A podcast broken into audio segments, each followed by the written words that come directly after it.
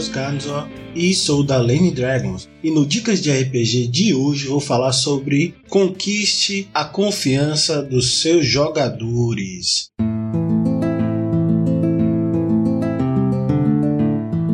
O Dicas de RPG é um oferecimento da Bardos Shop, bardosshop.com.br. Acesse e atualize já o seu guarda-roupa.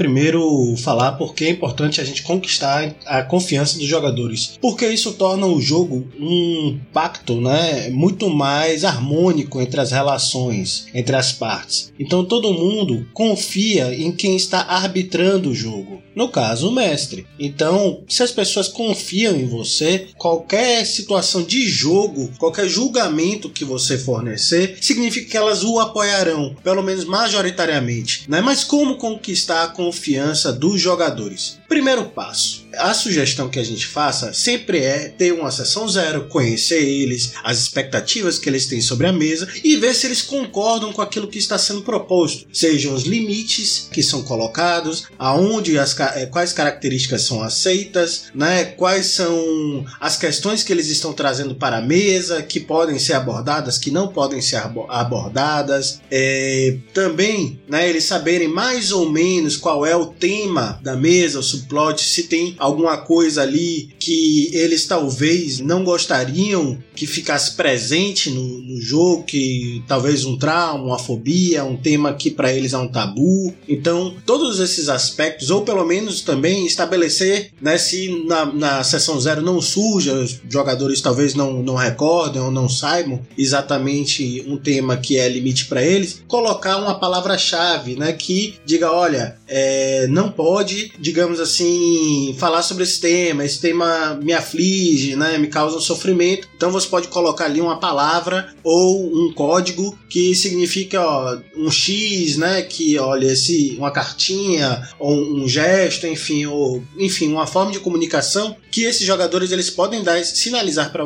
você, narrador e narradora, que aquele assunto precisa ser modificado ou tratado de uma outra forma. Uma outra sugestão que é dada para narradores e narradoras é a seguinte: sempre que algo no jogo, né, por interesse é, do narrador, ele sente que precisa mudar, nunca mude no meio ou durante uma partida. Sempre sugira, né, uma mudança fora do, entre uma sessão e outra, ou em, antes de uma sessão. Convide os seus jogadores para é, ver se eles concordam com essas mudanças. Explique abertamente qual é o ponto da sua mudança, por que, que você quer isso e assim por diante. Seja justo com os dados não altere o resultado que surjam com os dados. Por quê? Porque isso traz né, uma questão de que, olha, aquilo que está acontecendo está sendo dado, digamos assim, está sendo respeitado por todas as partes, seja pelo mestre ou pelos jogadores. Né? Então, isso pode também,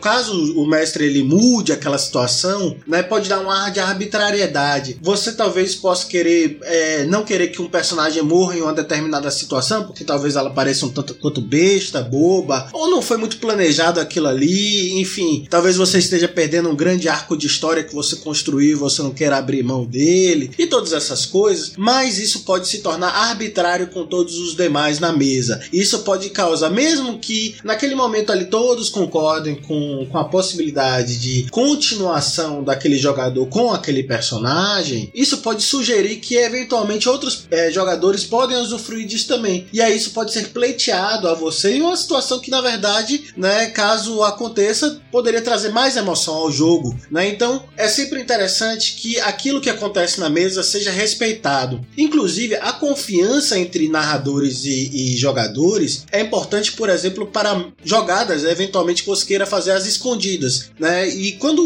os jogadores eles confiam no mestre, na mestra, e ele, né, por razões de, de desejo próprio, vontade própria, de acreditar que alguns dados eles podem ser jogados escondidos. Inclusive, eu faço isso de vez em quando, com a concordância de alguns jogadores, né? E eles acreditam que eu vou dar o número correto a eles, ou melhor, vou dizer né, na narrativa o que se passou nos números dos meus dados. Né? Isso é extremamente importante para que, por exemplo, eu gosto de é, eventualmente não fazer com que os jogadores criem um metagame em cima de visualização do resultado do dado. Então eu jogo algumas, algumas rolagens escondidas, né? E assim jogo na interpretação que aconteceu e cada um vai ver a disputa. Talvez às vezes eu convido, né, um terceiro jogador que não esteja envolvido na disputa para que ele olhe atrás do escudo do mestre e veja a minha rolagem, né? Apenas para que a, e não é, revele, mas apenas para que ele, alguém saiba, né? Alguém monitore que de fato eu estou também sendo realista com os resultados, né? Então esse é um ponto que também é importante. E uma coisa que é também muito importante para o narrador, né, nessa criação de confiança é que as emoções na mesa elas são nossas aliadas, né? Então a gente tem um papel de criar emoções ou permitir que elas aconteçam dentro da mesa. Não limitar tanto os jogadores na veia criativa, né? Às vezes talvez